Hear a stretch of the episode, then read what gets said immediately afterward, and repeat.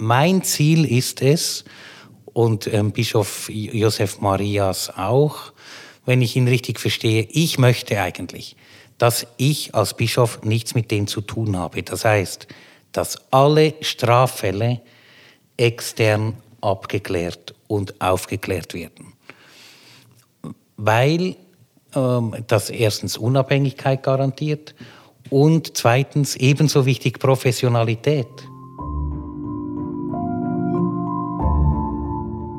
Das ist mir einfach sehr aufgefallen jetzt auch während des Projekts, wenn Leute erfahren haben, was wir machen, dann kommen sofort Erwähnungen, Erinnerungen. Und es wurde einfach klar, dass gerüchteweise das im katholischen Milieu völlig bekannt war.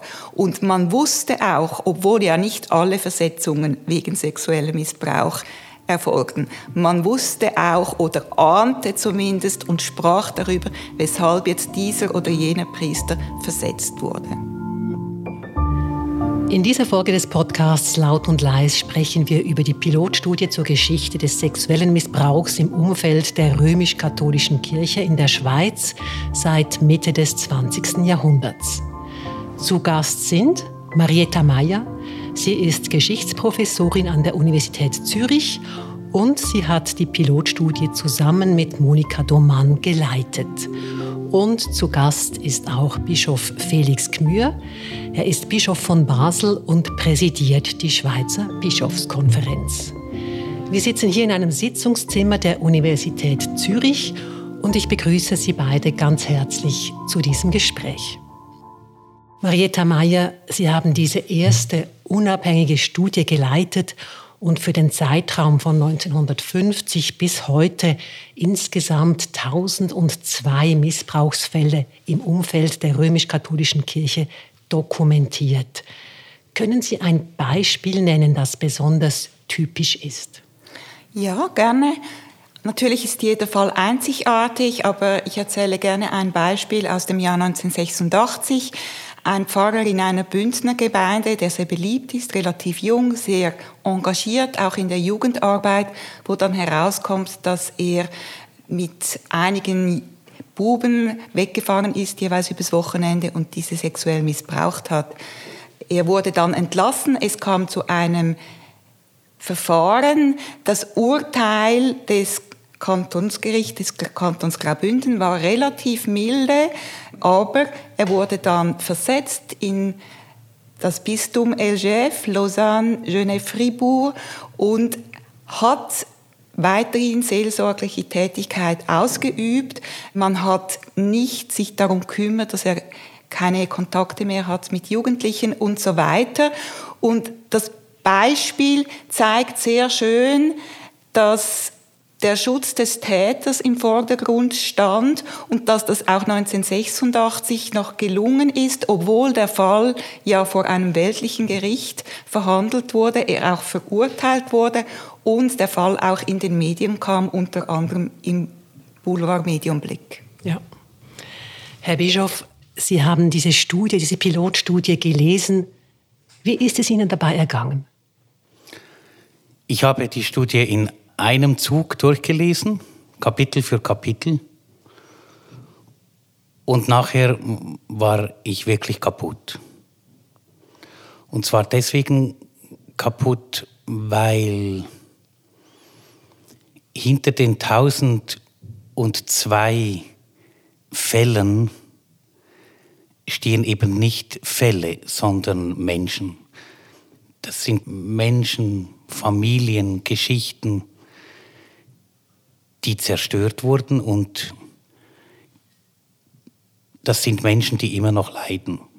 Das hat mich kaputt gemacht. Ja, das kann ich verstehen. Und in der Studie steht ja auch, das sei nur die Spitze des Eisbergs. Das kommt ja noch dazu. Ja, genau. Also es war ja eine Pilotstudie von einem Jahr. Wir haben vor allem in den kirchlichen Archiven dort nach Spuren gesucht, wo am ehesten, am wahrscheinlichsten ist, dass Spuren von sexuellem Missbrauch auch aufzufinden sind. Und das war in die Diözesanarchiven, in den sogenannten Geheimarchiven und in den Archiven der Fachgremien sexuelle Übergriffe. der einzelnen Diözesen, aber auch der Schweizer Bischofskonferenz. Das heißt, wenn man weitere Archive beizieht, werden sicher noch mehr Fälle auftauchen, auch wenn man diese Archive, die wir bereits angesehen haben, noch genauer erforscht. Es werden sicher sehr viele gar nicht dokumentiert worden sein, weil man aus der Dunkelfeldforschung weiß, dass ein großer Teil der Betroffenen sich gar nie meldet. Und auch wenn Meldungen eingegangen sind, das konnten wir belegen anhand einzelner Beispiele, dass nicht alle Fälle schriftlich festgehalten wurden und dass die schriftlich festgehaltenen Fälle auch nicht unbedingt dann archiviert wurden oder dann die Akten überliefert ja. wurden. Also in der Studie kann man lesen, dass alle sechs Bistümer ihre Archive geöffnet haben. Das ist eigentlich gut äh, für die Forschung, aber sie waren in einem sehr unterschiedlichen Zustand. Wie ist da die Spannbreite? Was haben Sie so gesehen? Ja, Archive sind natürlich für uns Historikerinnen und Historiker sehr wichtig. Ich war schon in sehr vielen Archiven die Bandbreite ist allgemein sehr breit. Gerade auch in nicht staatlich geführten Archiven. Das hängt natürlich mit ganz unterschiedlichen Faktoren zusammen. Welche Ressourcen hat ein Archiv?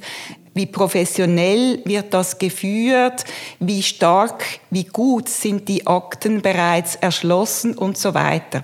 Aber grundsätzlich muss man sich die Archive und auch diese Geheimarchive nicht besonders spektakulär vorstellen. Das ist einfach ein Ort, wo Akten aufbewahrt werden. Gleichzeitig ist es ja aber auch so, dass Sie gewisse Archive nicht bekommen haben. Da konnten Sie nicht reinschauen. Welche waren das? Genau, für uns wichtig war oder wäre gewesen und wird sein das Archiv der päpstlichen Nunziatur in Bern. Ähm, da wurde unsere Anfrage negativ beantwortet. Wir werden dranbleiben, weil das wäre für uns ein sehr wichtiges Archiv. Und auch bei kleineren geistlichen Gemeinschaften war die Kooperation teilweise nicht sehr gut. Aber sie war natürlich auch nicht im selben Maß involviert wie, wie die Auftraggeberinnen. Bischof Felix, können Sie nachvollziehen, weshalb der Nuntius der Schweiz, also das ist der Botschafter des Papstes in der Schweiz, warum er nicht bereit war, dieses wichtige Archiv zu öffnen für die Forschung? Also die Aussage ist falsch. Man darf nicht sagen, der Nuntius war nicht bereit, denn der Nuntius ist der Botschafter des Heiligen Stuhls. Er hat beim Heiligen Stuhl angefragt, beim Staatssekretariat, das ist seine vorgesetzte Stelle. Diese vorgesetzte Stelle beruft sich auf internationale Gesetzgebungen, wonach die Botschaften besonderem Schutz unterstehen. Das ist der objektive Grund. Das ist die eine Seite. Die andere Seite ist, dass ich die Historikerinnen und Historiker verstehen kann, dass sie Zugang wollen zu den Dokumenten, die in Rom sind. Das ist aber etwas anderes und da müsste man einen Antrag stellen für die Schweizer Dokumente bei der Glaubenskongregation. Die, wie alle Archive, haben eine Schutzfrist und die Schutzfrist die kommt ja nicht von ungefähr. Man müsste die für diese Fälle aufheben. Das kann ich gut verstehen. Und wir werden uns einsetzen, dass das passieren kann.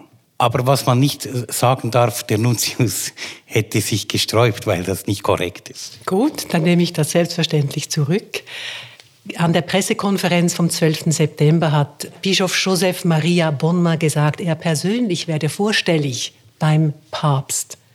Glauben Sie, er hat eine Chance? Das müsste ja dann für die ganze Welt gelten, dass diese Archive in Rom geöffnet werden. Ich kann es wirklich nicht einschätzen. Aber ich, ich finde, ähm, Frau Professorin Meyer hat gesagt, wir bleiben dran. Wir bleiben auch dran. Man, man muss fragen und dann bekommt man eine Antwort. Und wenn man nicht zufrieden ist, fragt man wieder. Genau, ich möchte noch gerne etwas zu den Schutzfristen sagen, weil natürlich gibt es in sehr vielen Archiven Schutzfristen. Ich habe zum Beispiel mit Krankenakten gearbeitet, die unterstehen sehr langen Schutzfristen, zu Recht. Wir sind uns gewohnt, also für die Forschung gibt es dann Ausnahmen, also wenn man ein Interesse geltend machen kann, das geprüft wird. Also das sind Verfahren jetzt bei staatlichen Archiven zum Beispiel, aber auch bei Privatarchiven. Also ich habe auch Gesuche gestellt für Einsicht in Akten von Privatkliniken. Also das ist eigentlich für uns nichts Ungewöhnliches. Schutzfristen heißt nicht, dass die Wissenschaft keinen Zugang hat, sondern die Frage ist eben, wird dann einem solchen Gesuch stattgegeben oder nicht? Wir anonymisieren ja alles. Genau, da sind wir schon bei der nächsten Frage in der Fallstudie. In der Studie sind die Fallbeispiele ja anonymisiert. Das ist ja auch als Schutz natürlich für die Betroffenen, für die Opfer. Und die Fallbeispiele sind kursiv gedruckt im Bericht. Man weiß also sofort, ah, das ist jetzt ein konkretes Fallbeispiel. Nach welchen Kriterien haben Sie die Fallbeispiele ausgewählt, die dann in die Studie gekommen sind? Ich würde gerne kurz ausholen. Also es Bitte. gibt sowieso eine Auswahl von Fallbeispielen. Also wir haben ja sehr viele Akten bereits eingesehen und wir haben noch nicht alle eingehend analysieren können. Das heißt, der erste Schritt ist dann ja auch, welche analysiert man dann und aus diesen analysierten Akten wählten wir dann einige wenige, wirklich wenige aus für die Studie. Und wir gehen nach dem Prinzip der maximalen Heterogenität vor. Wir können ja keine quantitative Repräsentativität gewährleisten. Aber wir möchten qualitativ ein möglichst großes Spektrum aufzeigen. Also wir haben dementsprechend die Fälle analysiert und dann auch ausgesucht. Also wir haben ja Beispiel aus der Pastoral, aus dem Erziehungswesen, aus den Ordensgemeinschaften. Dann war für uns wichtig, dass wir auch verschiedene Bistümer berücksichtigen und auch mindestens ein Beispiel aus jedem Sprachraum. Ausführlich befasst sich der Bericht zur Studie mit den sogenannten katholischen Spezifika des sexuellen Missbrauchs. Bischof Felix, bei welchen diesen genannten Spezifika haben Sie gedacht, ja, so läuft es tatsächlich in der römisch-katholischen Kirche? Also ich finde das gut, dass man auf die katholischen Spezifika schaut. Und ich, ich wünschte mir, dass man da noch mehr schaut. Und ich glaube, das kommt auch dann in der Folgestudie noch mehr. Denn am Schluss habe ich mich gefragt, sind das alles katholische Spezifika? Also eines ist zum Beispiel, dass es ein geschlossenes Milieu ist. Das ist vielleicht nicht spezifisch katholisch, aber im katholischen Bereich gab es das. Geschlossene Gesellschaft. Ein anderes, und das ist typisch katholisch, ist das Priester- und das Frauenbild, die sich auch schwierig zueinander verhalten. Es ist ein Bild von oben und unten, man könnte fast sagen von Herrschen und Dienen. Und es ist eine Einrichtung, die auf dem Priester als öffentliche und moralische Autorität baut. Und das ist ein katholisches Spezifikum. Das finde ich gut, dass das beleuchtet wurde. Für mich ist das auch klar, weil hier asymmetrische Beziehungen einen super guten Nährboden haben und die gehören ja zu jedem Missbrauch. Dazu kommt vielleicht ein überhöhtes Dienstethos. Das war vor allem am Beispiel in einem Kinderheim in Tockenburg der Fall.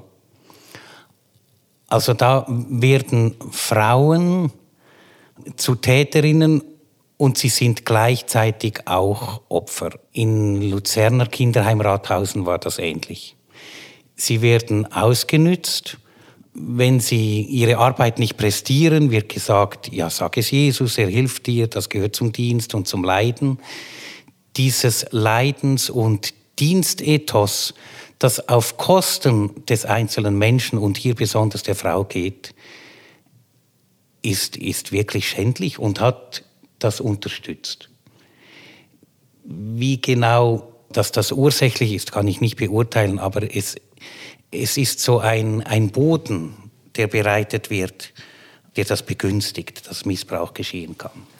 Also die katholischen Besonderheiten, würde ich sagen, ob und eher vielleicht dann auch, wie weit diese eine Rolle spielen, ist für uns eine offene Forschungsfrage.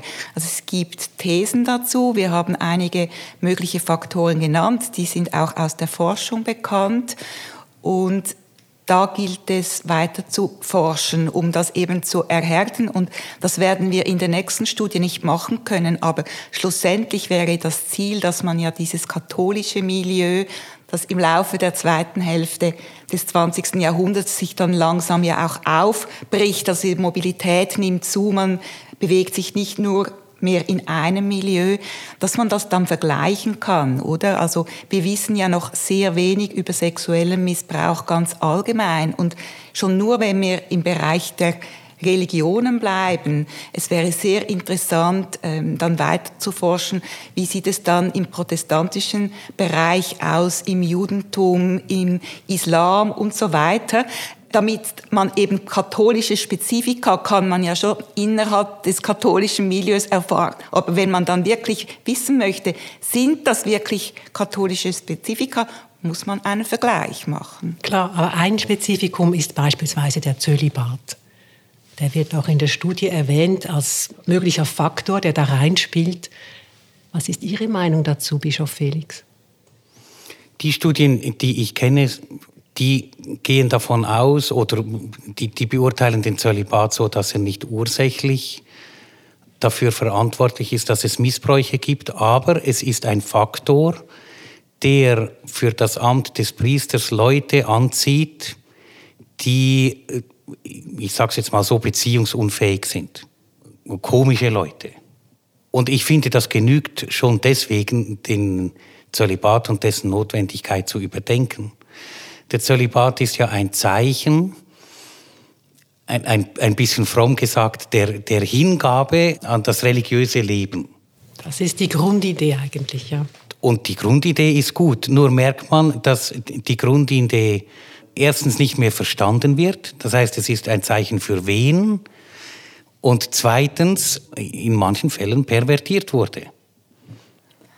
Also ja, wir haben dieselbe Forschungsliteratur ähm, gelesen. ich möchte einfach noch hinzufügen, ich glaube, der Zölibat ist das eine und das andere ist, dass in der katholischen Kirche eigentlich für sehr viele Leute, auch für verantwortlich in der Kirche klar ist, dass der Zölibat nicht eingehalten wird. Solange man das nur intern weiß und vielleicht auch intern kommuniziert, da müsste ähm, Herr Gmür dazu sich äußern, ist es kein Problem, oder? Also das, das ist hier aus meiner Sicht dann wieder ein Problem eben des Schweigens, Vertuschens, was weiß man und wann ist es noch okay, aber versucht den Anschein zu wahren, dass das nach wie vor ein wichtiges Gelübde ist, nehme ich an, es ist ein gelübdes Zölibatsgelübde. Ein Versprechen. Ein Versprechen. Ähm, aber es, man weiß gleichzeitig einfach, dass sich sehr viele Priester nicht daran halten. Das heißt noch ja noch nicht sexueller Missbrauch. Es gibt ja Beziehungen unter Erwachsenen, die im gegenseitigen Einverständnis stattfinden, sexuelle Beziehungen auch, aber sie verstoßen gegen den Zölibat. Das ist klar. Aber kommen wir zum, zurück zum sexuellen Missbrauch. Wenn man die Studie liest, so gibt es immer dieselben Muster, die auftauchen. Die müssen jetzt nicht spezifisch katholisch sein, aber sie sind es eben auch, nämlich bagatellisieren, verschweigen, vertuschen und wenn es gar nicht mehr anders geht, dann wird ein Priester versetzt. Im vollen Bewusstsein, dass er am neuen Ort mit großer Wahrscheinlichkeit wieder neues, weiteres Unheil anrichten wird. Und ich vermute, das ist die größte Schuld, die die römisch-katholische Kirche sich mit diesem Handeln aufgeladen hat. Es betrifft den Täter, weil man den geschützt hat, weil man sich sagte, im, Bild gesprochen sozusagen, der gehört zur Familie, wir müssen mhm. doch für den schauen, wir können doch den nicht einfach verstoßen. Aber es betrifft auch die, die Betroffenen, Frauen, Männer, Kinder, Jugendlichen, also die, die Opfer, weil man denen dadurch nicht geglaubt hat. Und ich, ich würde nicht sagen, das eine ist schlimmer als das andere. Beides und in Kombination ist wirklich eine Katastrophe. Ein Beispiel ist mir ganz besonders geblieben nach der Lektüre dieser Pilotstudie. Und da geht es vor allem auch darum, dass betroffene Kinder völlig alleingelassen wurden. Und es geht ums Thema Schweigen. Da ging es um eine Walliser Gemeinde. Ein Priester hat 27 Kinder sexuell missbraucht, wurde verurteilt. Aber nur zwei Mütter haben sich getraut, eine Anzeige zu erstatten. Und was mich dann nochmal verblüfft hat bei der weiteren Lektüre, nur drei Elternpaare wollten überhaupt wissen, was jetzt rausgekommen ist. Also warum dieses Schweigen? Wie kann das sein, dass eine ganze Gemeinde, also nicht nur die Geistlichen, sondern eben auch die, die Dorfgemeinde, die Eltern, dass man das so verschweigt und tabuisiert? Also die Kinder haben keine Chance. Ja, also es ist aus heutiger Sicht unvorstellbar, mhm. oder dass man den Kindern auch keinen Glauben geschenkt hat, wenn sie entsprechende Äußerungen gemacht haben.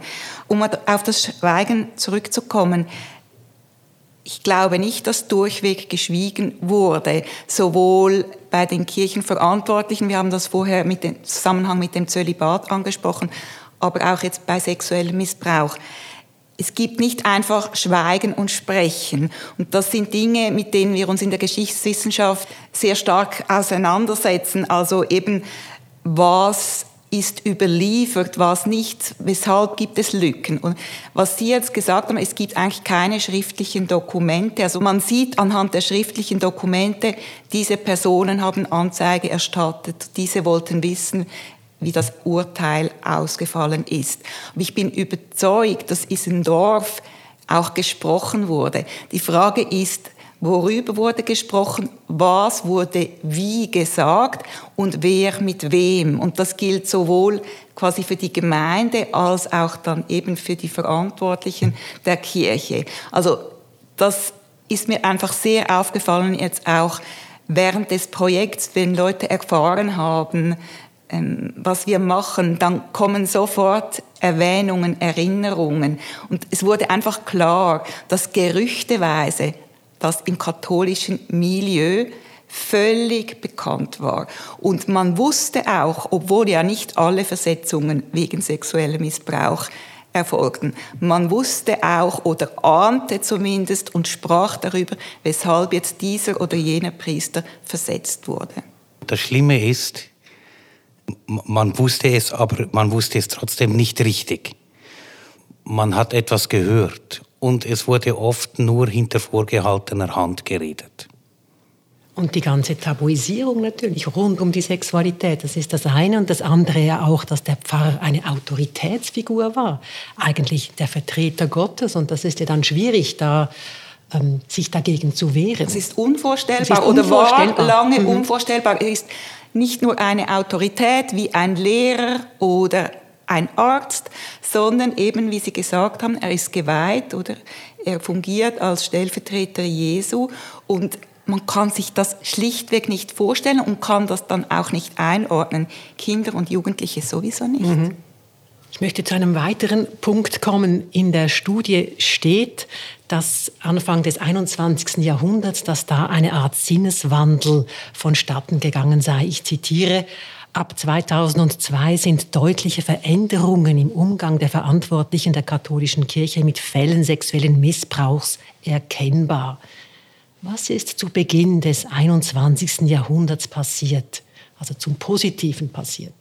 Ja, bevor ich beginne noch, also ich, was mir ganz wesentlich scheint, ist, dass auch dieser Wandel ähm, nur auf Druck von außen zustande kam. Also dank den Medien ganz wichtig war diese umfangreiche investigative Recherche des Boston Globe in den USA, die hat weltweit für Aufsehen gesorgt. Und der Druck stieg auch dann in Kontinentaleuropa. 2010 kam dann ähm, ein großer Missbrauchsskandal in Deutschland. Und der Druck wurde immer größer, einerseits von den Medien, andererseits von Betroffenen und betroffenen Organisationen. Und in diesem Kontext muss man diesen Wandel auch einordnen. Also, was ist passiert? 2002 hat die Schweizer Bischofskonferenz erstmals Richtlinien erlassen zum Umgang mit sexuellem Missbrauch. Es wurden die ersten Fachgremien sexuelle Übergriffe eingesetzt. Später eben in der Schweiz wurden dann diese betroffenen Organisationen gegründet. Das habe ich bereits erwähnt. Es gab dann ab 2011 in Folge, könnte man auch sagen, dieses Missbrauchsskandals in Deutschland gab es erste Untersuchungen, vor allem in pädagogisch-sozial-karitativen Bereich. Also es gab so Untersuchungen zu Kinderheimen zum Beispiel, Kloster einsiedeln mhm. wäre ein anderes. Und 2021 wurde dann schlussendlich die Interessengemeinschaft für Missbrauchsbetroffene im kirchlichen Umfeld in der Deutschschweiz gegründet. Also die Romandie war sehr viel früher. Und ich glaube, dass zeigt auch sehr schön die Dynamik in der Schweiz. Also der Druck kam zuerst sehr stark von der Romandie aus. Diese diözesanen Fachgremien, die es gibt, die sind bis heute, haben die einen sehr unterschiedlichen Professionalisierungsgrad. Es fehlt zum Teil auch an klaren Abläufen und wenn wir jetzt bei den Änderungen waren, oder? Also das sind Änderungen, da, da passierten Richtlinien, da wurden Fachgremien gegründet. Die Frage ist natürlich dann auch, wird umgesetzt und wie? Also man kann zusammenfassen, wichtig war der Druck der Presse und dass es endlich betroffenen Organisationen gegeben hat. Es gibt beispielsweise bis heute im Tessin keine, wie ich den Bericht entnommen habe. Also ohne richtig. Druck hat die römisch-katholische Kirche eigentlich nichts oder wenig unternommen. Also mit der Einsicht und dem Fortschritt ist es nicht so weit. Und jetzt weiß man, Bischof Felix, dass fünf der sechs jetzt amtierenden Schweizer Bischöfe mit Vertuschungsvorwürfen konfrontiert sind und ein Mitglied der Schweizer Bischofskonferenz gar, dem einen Mitglied wird gar sexueller Missbrauch vorgeworfen. Seit kurzem weiß man jetzt auch, wer es ist. Es ist der Abt von Saint-Maurice, das ist bekannt geworden. Er hat selber mitgeteilt, dass er sein Amt bis zum Abschluss der Ermittlungen ruhen lässt. Werden weitere Mitglieder der Bischofskonferenz diesem Schritt folgen und das Amt ruhen lassen, bis die Ermittlungen abgeschlossen sind? Was glauben Sie? Also hier geht es um das Amt ruhen lassen während der Zeit der Voruntersuchung. Genau. Dieser besagte Mann wird ähm, der sexuellen Belästigung beschuldigt und das ist doch etwas qualitativ anderes als die Beschuldigung, ähm, etwas nicht gemeldet zu haben. Hier wird er sozusagen direkt als Täter angeklagt. Und darum lässt er das Amt ruhen. Was ich korrekt finde. Und wie sehen Sie es bei den Vertuschungen? Eben, ich kann es nicht beurteilen, weil ich nicht genau weiß, was der Sachverhalt ist der Sachverhalt vertuschen ist ja nicht klar. Was heißt das genau? Ich bin kein Kirchenjurist und um herauszufinden, was das ist, deswegen, so habe ich das verstanden, ähm, gibt es ja die Voruntersuchung. Das sind sozusagen äh, Vorermittlungen zum Schauen, kommt es nachher zu einer Anklage. Sie selber standen kürzlich auch im Kreuzfeuer der Presse. Der Beobachter titelte, ich zitiere, wie Bischof Gmür einen Priester schützt. Die Zeitschrift hat ihnen Pflichtverletzungen nachgewiesen und sie haben öffentlich die Fehler eingestanden. Doch bei der betroffenen Frau, nach Aussage der Frau, haben sie sich nicht oder noch nicht persönlich entschuldigt. Warum? Also das ist äh, natürlich wie, wie alles ein, ein komplexer Fall. Hier habe ich einen, einen Fehler gemacht und, und habe gesagt, das war ein Fehler. Ähm, und ich bereue den und habe ihn eingestanden und habe ihn korrigiert. Und jetzt ist die Akte in Rom. Und wenn dann sozusagen das Resultat zurückkommt, dann kann ich mich bei der betroffenen Person melden. Aber, aber nicht jetzt, weil ja nichts klar ist. Also man konnte lesen, dass Sie beispielsweise die, Ihre persönlichen Daten, also E-Mail-Adresse, Telefonnummer, an den Täter weitergegeben haben. Ist das kein Grund, sich persönlich bei der betroffenen Frau zu melden? Also das konnte man lesen und ich kann nicht alles sagen, was ich dazu sagen hätte. Das hat auch mit der Anklage bei der Staatsanwaltschaft zu tun. Und zweitens habe ich vorher dem Priester ein Kontaktverbot gegeben und auch ein Tätigkeitsverbot, das immer noch gilt. Und meines Wissens hat er das Kontaktverbot eingehalten. Aber das mit den Daten stimmt nicht, dass, dass jetzt der Täter weiß, wo die Person heute lebt, die Frau. Das weiß ich nicht, ob er das weiß. Okay, also man konnte es lesen, dass Sie ihm die Daten gegeben haben, aber ja. Aber ich weiß, dass die Staatsanwaltschaft ihr Urteil der Nichtanhandnahme sowohl der betroffenen Person als auch dem angeklagten Täter geschickt hat. Glauben Sie, es kommt noch zu einem persönlichen Gespräch zwischen Ihnen und der betroffenen Frau? Ja, wenn sie bereit ist, ähm, bin ich auch bereit. Ich habe noch nie ein Gespräch abgelehnt, aber ich dränge mich nicht auf. Wenn jemand nicht will, dann will sie oder er nicht und das respektiere ich. Aber sie müsste auf Sie zukommen, verstehe ich das richtig? Ich werde auf sie zugehen, wenn ich mehr weiß, weil jetzt ist der falsche Zeitpunkt. Jetzt spreche ich Sie an als Präsident der Schweizer Bischofskonferenz, Bischof Gmür. Welche Konsequenzen zieht die Schweizer Bischofskonferenz aus dieser Pilotstudie? Wir haben ja fünf Maßnahmen beschlossen, schon beschlossen ähm, und auch äh, angekündigt. Die erste, das ist, ich sage jetzt mal für das große Publikum die unspektakulärste, aber sie ist wichtig um zu verstehen. Wir wollen die Ursachen verstehen und die Mechanismen verstehen, wieso solche Missbräuche überhaupt möglich geworden sind. Und deswegen geht die Forschung weiter. Für drei Jahre. Das Zweite ist, jeder Bischof und die Ordensgemeinschaften, die Landeskirchen, äh, verpflichten sich, keine Akten mehr zu vernichten, falls sie früher Akten vernichtet haben. Und das ist ausdrücklich gegen eine Bestimmung ähm, des, des Kodex, also des, des kirchlichen Rechts. Und ich habe kein Problem, diese Bestimmung nicht einzuhalten. Nicht nur, weil ich gar nicht wusste, dass ich hätte Akten vernichten sollen. Ich, ich wusste es gar nicht.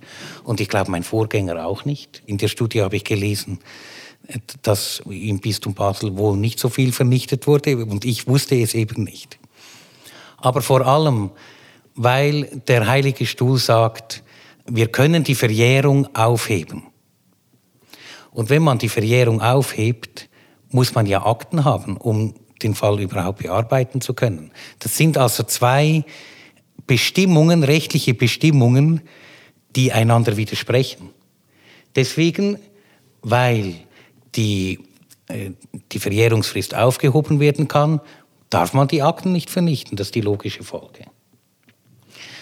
Das dritte ist, und das vierte, das dritte, wir wollen die Personalaktenführung professionalisieren und vereinheitlichen, damit man da rauskommt. Jetzt ein bisschen salopp gesagt, auch die Forscherinnen und Forscher später.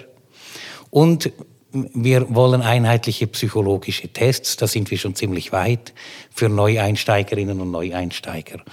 Und die fünfte Maßnahme, und das ist die schwierigste, aber die wichtigste und die dringlichste, ist die Schaffung einer unabhängigen Anlaufstelle, die wir schaffen und, und auch finanzieren. Diese Idee ist ja schon länger im Raum. Bis jetzt konnte man das leider noch nicht umsetzen. Was machen Sie jetzt anders, dass es klappt? Also die Idee ist schon länger im Raum und ich war öfters, ich selber, ähm, mit, mit anderen Mitgliedern der Bischofskonferenz im Parlament, mit Parlamentarierinnen und Parlamentariern.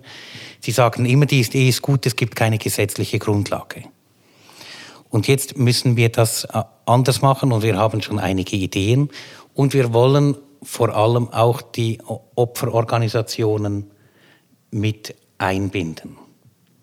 Das bedingt wenn die Stelle oder Stellen vielleicht nach Sprachregion geschaffen werden, dass man die Artikulation oder das Zusammenwirken mit den diözesalen Fachgremien, die unterschiedlich aufgestellt sind, dass man das anschauen muss. Und mein Ziel ist es, und ähm, Bischof Josef Marias auch, wenn ich ihn richtig verstehe, ich möchte eigentlich, dass ich als Bischof nichts mit dem zu tun habe. Das heißt, dass alle Straffälle extern abgeklärt und aufgeklärt werden. Weil das erstens Unabhängigkeit garantiert und zweitens ebenso wichtig Professionalität.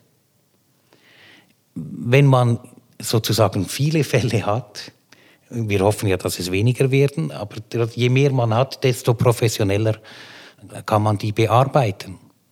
Und desto höher ist die Wahrscheinlichkeit, dass den Betroffenen und auch den Angeklagten ähm, Recht getan wird, Gerechtigkeit widerfahren kann.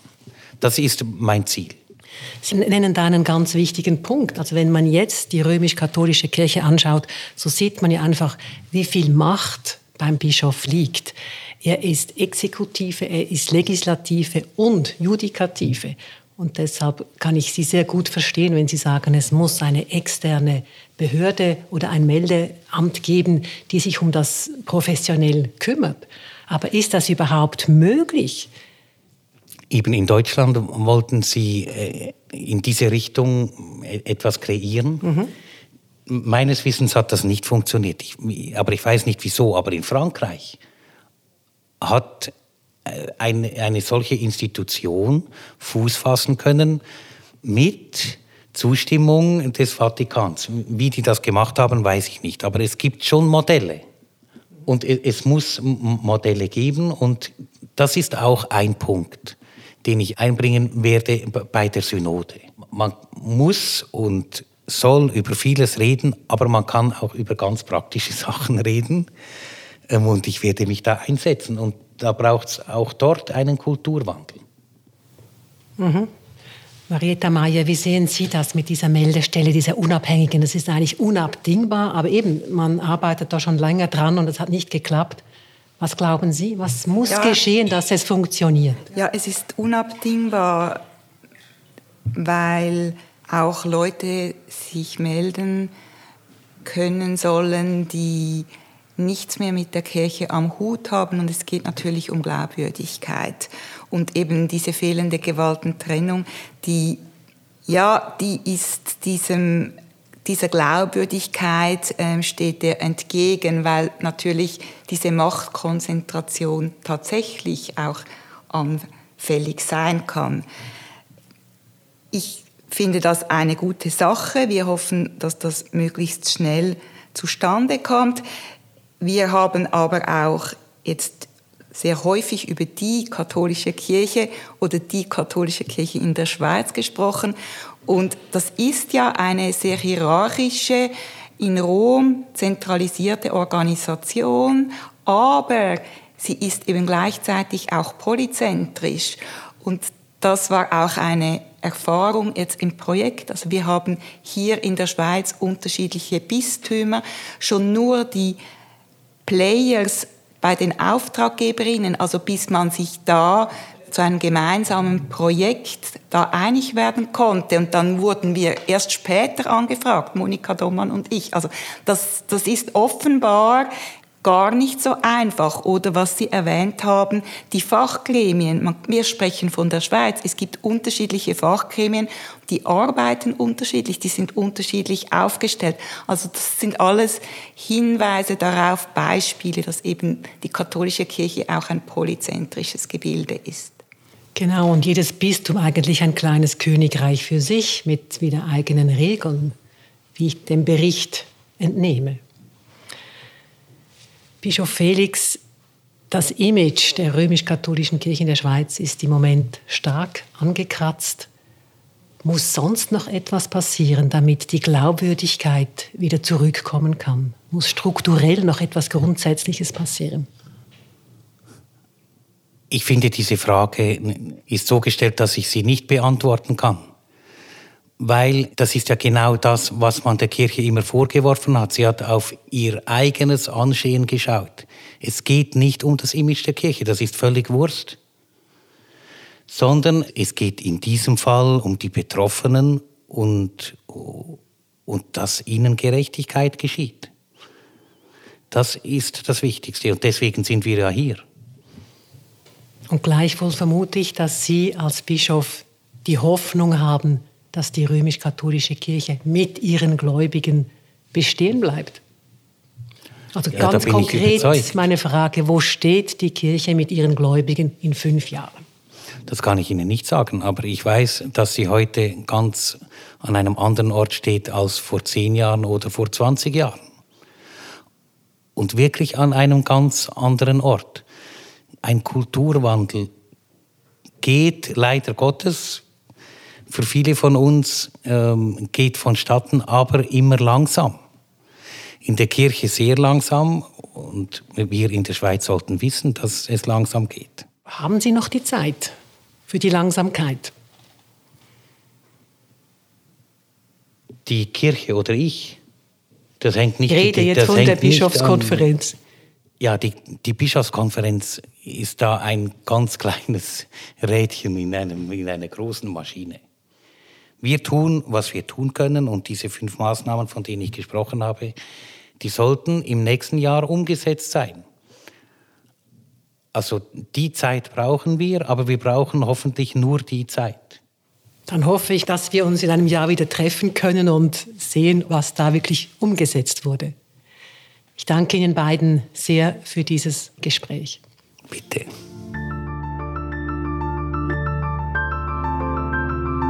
Das war die neunte Folge des Podcasts Laut und Leis. Zu Gast waren Bischof Felix Gmür, er ist Präsident der Schweizer Bischofskonferenz und Bischof des Bistums Basel. Und Marietta Meyer, sie ist Geschichtsprofessorin an der Universität Zürich und Co-Leiterin der Pilotstudie zur Geschichte sexuellen Missbrauchs im Umfeld der römisch-katholischen Kirche in der Schweiz seit Mitte des 20. Jahrhunderts. Die Studie ist auf Deutsch, Französisch und Italienisch erhältlich und kann kostenlos heruntergeladen werden. Den Link dazu findet ihr in den Show Notes. Und wenn ihr, liebe Zuhörerinnen und Zuhörer, uns Feedback geben mögt, gerne per Mail an podcast.kat.ch oder per WhatsApp auf die Nummer 078 251 67 83. Bis in zwei Wochen und bleibt laut und manchmal auch leise.